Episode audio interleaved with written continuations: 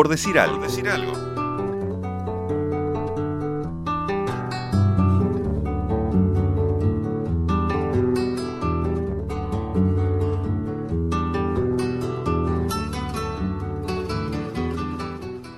Cuba señala al cielo, como tantos. Debería señalar a la tribuna o no señalar a ningún lado y simplemente dejarse llevar por la emoción del momento. Pero Cuba señala al cielo. Puntual, como deben serlo los ritos, siempre que hace un gol, los dedos apuntan hacia arriba y la trayectoria que marcan se pierde en la inmensidad.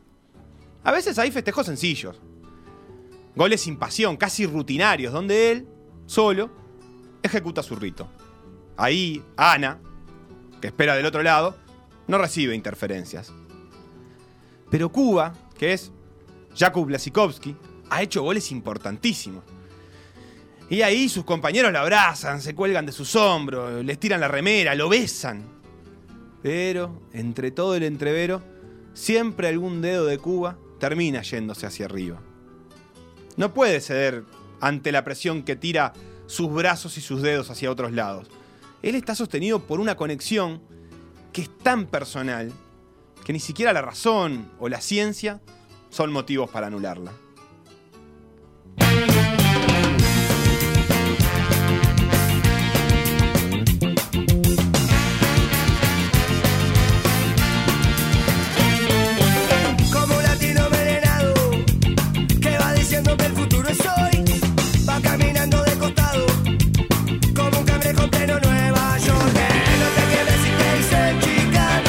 De años 90, ¿eh? qué linda canción que nos transporta a los finales del siglo XX.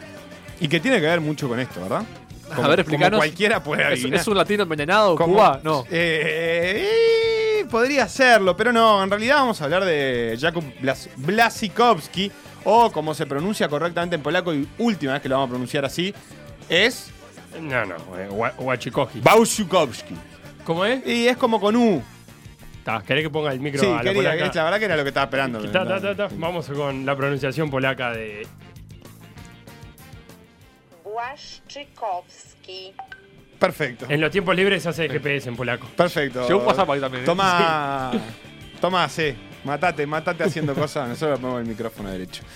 Pero bueno, nuestro espacio de hoy es llamado El atleta es un poco más que un cacho de carne. Vamos a conocer historias de jugadores que vemos todos los días y que en realidad pensamos que lo único que tienen es eh, músculo y millones de dólares. También tienen corazón, señor. Exactamente. Y es parte de una campaña que vamos a tener este año para revalorizar a los atletas que nos hacen felices o más bien todo lo contrario. A respetar un poco más a los que puteamos. Porque el que ya te hace feliz, bueno, que ya está. Pero capaz que alguna vez vas a putear a uno y decís, pará, pará, este tipo es un poco más que tendones y pulmones. Hablemos un poco del querido Jakub. Muy bien. Cuba, como le, le dicen, ¿Es y le vamos apodo? a decir que es el apodo, Muy bien. que viene a todos los Jakub en, en Polonia y en Alemania le dicen Cuba. Perfecto. O solo a él, no sé. Nació el 14 de diciembre de 1985 en una ciudad que se llama Czestochowa, No me hagas hacer de nuevo lo mismo. que si bien suena a comida barata de perro, dame dos kilos de Czestochowa. Eh, sí, premium. Sí, premium, la premium vale 10 pesos el kilo. En realidad es una ciudad del sur, del sur-sur de Polonia. ¿Casi siempre Austria? que Sí, casi Austria, ¿o no? ¿O no? O República Checa, que está más Siempre que cerca. decimos Polonia, ¿Cuánta certeza, decimos vos? Polonia en este mismo momento y en este espacio temporal. Oh. Y siempre conviene chequear que siga siendo así, porque Polonia Ah. es un poco fluctuante en lo que refiere a sus líneas fronterizas, ¿verdad? Ni que me diga lo que se han repartido Polonia a los europeos. Porque el europeo se te aburre y te invade Polonia o vota para anexiarse. Oh, ¿qué tal? Maridaje. Sí, maridaje. El europeo y repartir Polonia. Repartir polaco. ¿Y qué andan los polacos? Vamos a sacarle un territorio, vamos a comerle allá, pero está. Eh, no me vas a hablar de esos temas que me. Y Muy vos bien. tenés que hablar de cosas más importantes. Czestochowa es una ciudad conocida en todo el mundo por absolutamente nada. En el afán de ponerle un poquito de color, podríamos algo hay- decir algo que es famosa por tener el icono de la Madonna Negra. ¿Cómo? que es una imagen de la Virgen María que se encuentra en el monasterio de los Yasnar Gora.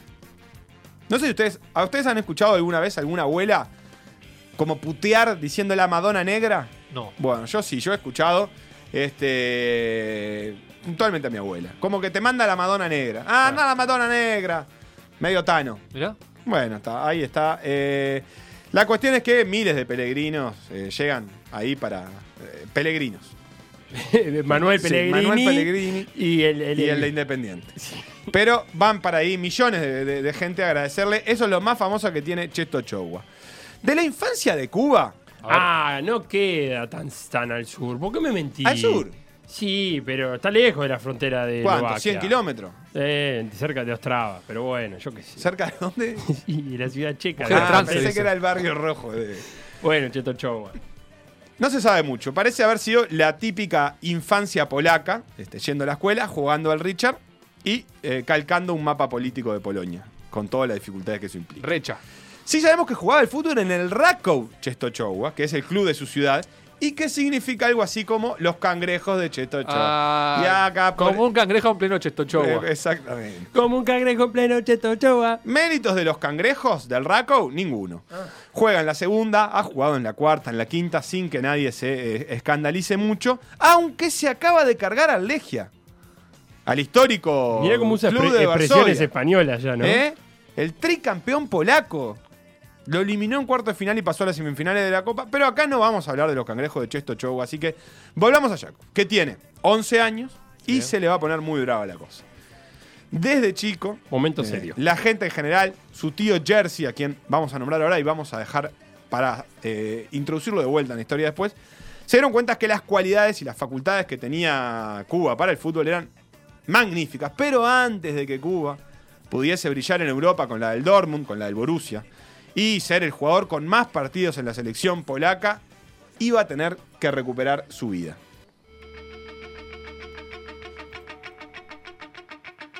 Las 10 menos cuarto en el reloj. La noche abre su puerta en tu cabeza. En la tele un culebrón, la comida en el salón. Esperando una sonrisa, un te quiero, una caricia. Las llaves tornan gris tu habitación. Un te quiero, una caricia y un adiós. Faltó eso nomás. Sí, pero no, no. Esta es una versión de Reincidentes que se llama Hay Dolores, que es durísima. Canción y que sirve para ejemplificar o para ponerle un poco de tono a lo que iba a vivir Blasikovsky cuando tenía 11 años. El día que su padre asesinó a su madre. Ah, Durísimo. Así empieza la historia de Cuba. Cuba estaba en su casa con su hermano, con su hermano mayor, David, o David. Ah, ¿cómo qué- se pronuncia? qué ¿Qué diferencia? diferente. Cuando su padre, de nombre Sigmund, apuñaló a su madre delante de los niños que simplemente atinaron a esconderse bajo de la cama mientras esto pasaba. Los chicos sobrevivieron a, a la furia del padre, que fue atrapado por la policía, pero la cosa recién comenzaba para el pobre Cuba a partir de ahí. El niño, en un acto de bloqueo mental que es bastante común, se encerró en su cuarto y no salió de la cama en cinco días. La idea de estos periodos es como una búsqueda de, de poder generar una especie de arreglo consigo mismo sobre lo que acababa de ver y, y ponerle, insertarlo, digamos, en su vida. Yaku no hablaba, no comía, era un niño que había abandonado las ganas de vivir. Digamos que el padre, además de asesinar a la madre, se había llevado el alma de los niños. El silencio absoluto, absoluto, absoluto duró cinco días. Al sexto día volvió a hablar un poco, a comer algo, a tratar de encontrarle sentido a la vida en el medio del dolor. Pero claro, obviamente después de, de todo esto, había abandonado el fútbol y se había ido a vivir con su abuela junto con su hermano. Pasaron algunos años y acá es cuando aparece su tío, Jerzy Brzek, el hermano de la madre. el hermano de la madre, que lo convenció de regresar al deporte que tanto le gustaba, el fútbol.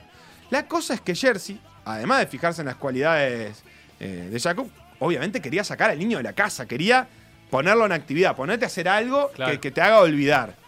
Pero claro, Jerzy Bresek, que no era cualquiera, a los 26 años ya había brillado en varios clubes de Polonia y Austria y era el capitán de la selección polaca. Ah, bueno. Es el actual mayores. técnico, de hecho, claro. Eh, la palabra de, de Jersey pesaba mucho en todos los niños de Polonia y ni que hablar que en Blasikowski. Este, el tío lo, lo impulsó a salir del pozo con la ayuda de la abuela y Cuba empezó a ir a los entrenamientos de, la- de las juveniles del Rakow, el Rakow Czestochowa, el equipo de la Los ciudad cangrejos. que los cangrejos, que en ese momento era más que nada para no pensar, para seguir adelante. Sigmund, su padre, mientras tanto, era condenado a 15 años de prisión, cosa que a Cuba obviamente no le cambió nada. Su tío cuenta que durante mucho tiempo se sentaba en la mesa con el tenedor y el cuchillo frente a él y decía que el cuchillo sería para su padre cuando saliera de la cárcel. Un Blasikovsky este, con la venganza a flor de piel. Pero bueno, Blasikovsky siguió el consejo de su tía, de su tío, y durante un tiempo entrenó en el Raku y de repente se fue a hacer una prueba a las juveniles del Wisla Cracovia, que es algo así como uno de los gigantes del fútbol polaco. Eso fue en 2004, con 19 añitos, ¿eh? Ya... Ya grandecito, digamos. Sí. El club obviamente quedó maravillado con, con el jugador, lo fichó y un año más tarde, en 2005, hace su debut en Primera División con el Wisla, que es un histórico. dijimos. Cracovia, aparte, es la ciudad fuerte del sur de Polonia. Está Varsovia, la capital, un poco al norte, pero Cracovia es. La gente se lo confunde mucho, incluso. ¿Ah, o sea, sí? que la zona. Él vivía al sur, bueno, ¿dónde hay que ir a jugar? A Cracovia. Claramente. La cuestión es que, si bien el tiempo que jugó en Cracovia parece poco, para Jakub significó mucho. El día que se fue, que fue un 26 de mayo de 2007, Cuba salió de la cancha bajo una ovación atronadora, era el niño mimado del club, a los 73 minutos de un partido anodino que terminaría 0 a 0, se sacó la camiseta y abajo tenía una remera que tenía la estrella blanca del Wisla y que prometía el regreso. Volveré, decía. En, español no, en polaco, porque si no la gente no hubiera entendido nada. Lo que Cuba no sabía era que el club lo necesitaría más temprano que tarde.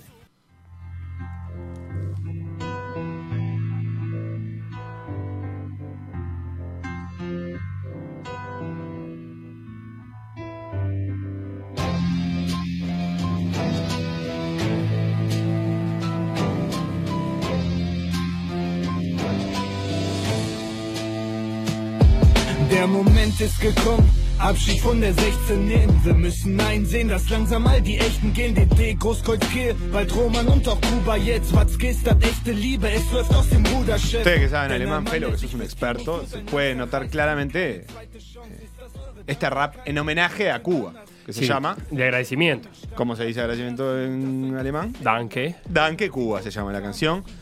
Que le hizo un rapero hincha del Dortmund, a- del Borussia. Hay que decirle Borussia, ¿verdad? O Dortmund. No, ¿Más Dortmund, bien? Borussia y otro. Claro, está bien. Del Dortmund al, a, a, a Cuba, a Blazikowski. ¿Por qué? Porque la carrera de Cuba va a estar asociada siempre al Dortmund de Klopp. Él pasa del Wisla Cracovia al Dortmund. Sí, sí. Y es el, ese Dortmund es el único que le logró pelear de manera más o menos sostenida al Bayern durante un tiempo más largo. Y final, final de Champions League. Y ganó una liga. Dos ligas. Dos ligas. Cuba empezó siendo un suplente más, pero de a poco se mostró como el jugador que se va a convertir, no sé si lo recuerdan, un jugador muy dotado técnicamente, con una gran velocidad. Para un equipo de Klopp es como darle un dulce a un niño. Volante por afuera. Sí, sí, sí. sí. Eh, pero, pero extre, o sea, punzante, ¿no? Claro. Como Agustín Canovio, pero muchísimo Sí, mejor. en la, en la delicada frontera entre el volante y el delantero, para mi gusto. Un Riverí. Sí, Por ahí va. menos. Con, con menos firulete, capaz y más este. ¿No? Sí, Eh, Shakiri. Shakiri. Shakiri. Y Me comparando jugadores, ah, comparando jugadores under. La cuestión es que eh, ahí pasaría sus mejores años. Dos veces campeón de la Bundesliga, una de la Copa Alemania, tres de la Super- Supercopa, la recordada final de la Champions, que cualquier hombre de bien habrá su- sufrido, por supuesto. Sí, porque todos queríamos ganar el, el, el Dortmund. Y se convirtió en el máximo referente junto a Lewandowski de la selección polaca, obviamente. Eh, que tuvo su punto máximo en el 2012, cuando fue media sede de la Eurocopa. Sí, sí, como no. eh, Austria, Polonia. Austria-Polonia, 2002. El grupo era facilongo para, para Polonia. Rusia, Grecia, República Checa. Todo en la, más o menos en la zona, ¿eh? Sí, sí, sí. No va a pasar nada con Polonia. Spoiler. Spoiler para atrás. En el segundo partido sí jugaron Polonia y Rusia. Enemigos de siempre. De hecho, Rusia eh, tiene tomados varios territorios de los polacos, ¿no? El polaco y el ruso no son de llevarse bien. Principalmente porque cada vez que el ruso pudo, le comió algún territorio al polaco. O sea, cada vez que se distrajo Como el polaco, bobeando. Y cuando no eran los rusos, eran los alemanes, que están del otro lado. Está, vivir entre medio de Alemania y Rusia no es Y fácil. ¿no? nosotros nos quejamos de Argentina y Brasil. Claro, lo que pasa es que el ruso y el alemán era de pelearse entre sí, Argentina y Brasil no tanto. Eh, incluso Polonia como país llegó a desaparecer. Entre 1795 y 1918 no había Polonia, se lo habían repartido todo entre rusos y en ese caso Prusia. Y mm, los rusos quedaron con la mayoría del territorio y en 1918, 1918, se forma la Segunda República Polaca y los vencedores de la Primera Guerra les, eh, le- les, les aseguró una salida al mar, porque no tenía salida al mar Báltico. Clave. Cor- pasillito. El famoso corredor polaco, que podía ser eh, el resumen de Blasikowski. Eh, pero no duró mucho. ¿Por qué? Porque en la Segunda Guerra Mundial, invasión alemana de nuevo, primero, 1939, y luego liberación soviética y vuelta a repartirse Polonia. Y por las dudas, eh, los soviéticos les dejaron ahí Kaliningrado. Dijeron, ¿saben qué? Para que no se olviden que nosotros les dos por tres les robamos cosas, les vamos a dejar esto que es Rusia, pero que está rodeado de Polonia por todos lados y agua. Ahí está Kaliningrado. Bien llenito de militares, me lo imagino, Kaliningrado. Eh, un puertito que debe haber navales. un, un láser ahí rojo apuntando permanentemente. donde quiera llegar a pasar. Así que sí, eh, no es de llevarse bien el polaco con el ruso. Claro, con este clima jugaron entonces en esa Eurocopa. Rusia si ganaba prácticamente se aseguraba su clasificación. Empezó ganando 1 a 0, segunda fecha. Pero en el minuto 57, Jakub recibió un pase, digamos que entre líneas. Un- La verdad es que lo mataron con el pase, pero bueno, enganchó hacia adentro largo y sacó un zurdazo asesino que se le metió en el ángulo a un arquero ruso cuyo nombre prefiero no recordar. A Fev, ante la duda. Ponele. Pero, para el polaco, el, el empate a uno a uno no significaba mucho más que seguir con vida y complicarle la vida a los rusos, que no es poca cosa para los polacos. Afuera de la cancha hubo bueno, todo tipo de peleas entre hooligans de una y otra de uno y otro país, corrida, antes, después, durante. Adentro para Cuba fue el momento más feliz de su vida. Su papá había salido hacía pocos años de la cárcel y murió un mes antes de aquella euro. Jakub, que no le había hablado nunca más, obviamente no lo fue a visitar a la cárcel, nada, fue al funeral ese día junto a su hermano para asegurarse de que estuviese muerto. Bien. Y ese día, con lágrimas en los ojos y con las rodillas en el pasto, Lasikowski, entre todos los polacos, alzó sus manos, como siempre, sus dedos apuntaron al cielo y recordó a Ana, su mamá, a quien le dedica siempre los goles. Decían los diarios, para ver el, el nivel de identificación que tenía Polonia con, su ídolo Lasikowski, decía el, el diario Fact, Rusia marcó el primer gol, pero Dios nos envió a Cuba a Blasikowski.